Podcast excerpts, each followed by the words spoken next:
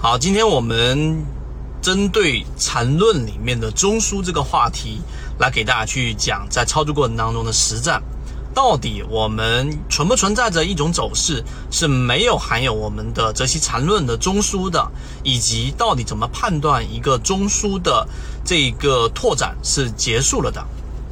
我们先来看第一个话题。就是到底存不存在着一个走势是没有缠中说禅，或者说我们泽西缠论里面所提到的中枢的答案是没有。为什么说读书一定要读原著？因为任何一个个股的走势，那就是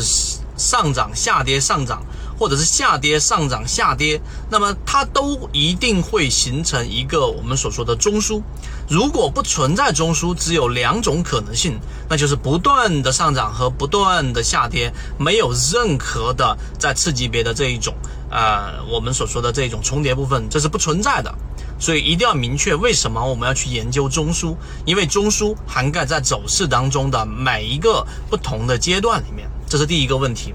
第二个就是我们所说的这一个中枢的一个扩张走势，走势的一个扩张，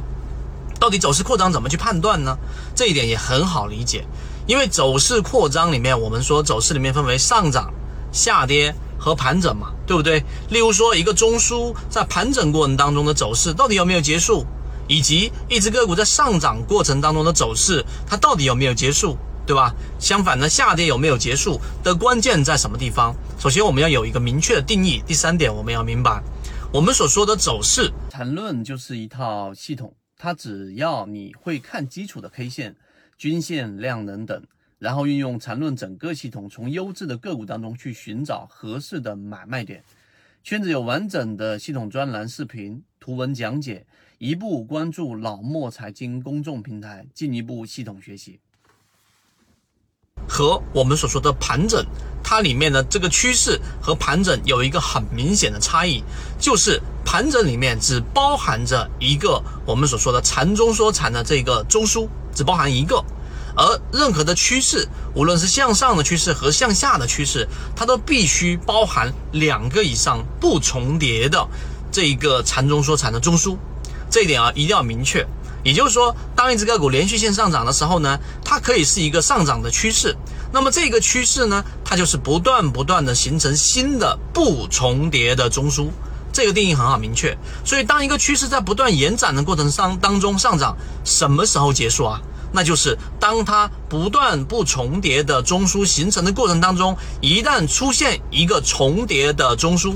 那么整个趋势上的一个扩展就已经很可能达到了这个结束的临界点，所以这个就是一个趋势、一个走势的一个延续的终结。所以在这个地方上，你要考虑卖点。好，相反的，我们来说一个震荡，